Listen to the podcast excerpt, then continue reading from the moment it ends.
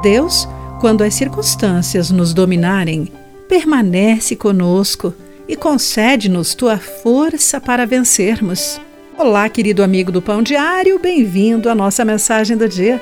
Hoje vou ler o texto de Patrícia Rainbow com o título Da Piedade ao Louvor.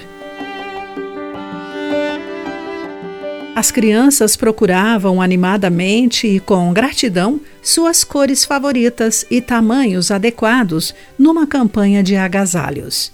Um dos organizadores disse que elas também ganham em autoestima com os agasalhos que aumentavam a sua aceitação pelos colegas e a frequência escolar nos dias de inverno.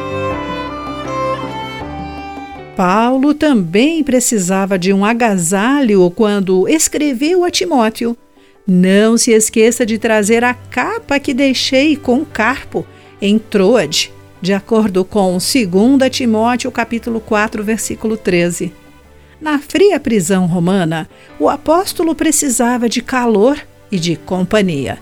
Fui levado perante o juiz, ninguém me acompanhou. Todos me abandonaram lamentou ao enfrentar um juiz romano.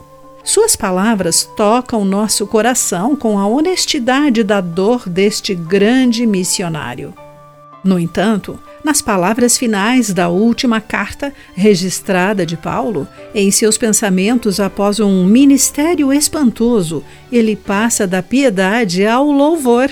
Mas o Senhor permaneceu ao meu lado, acrescenta e as palavras dele animam o nosso coração.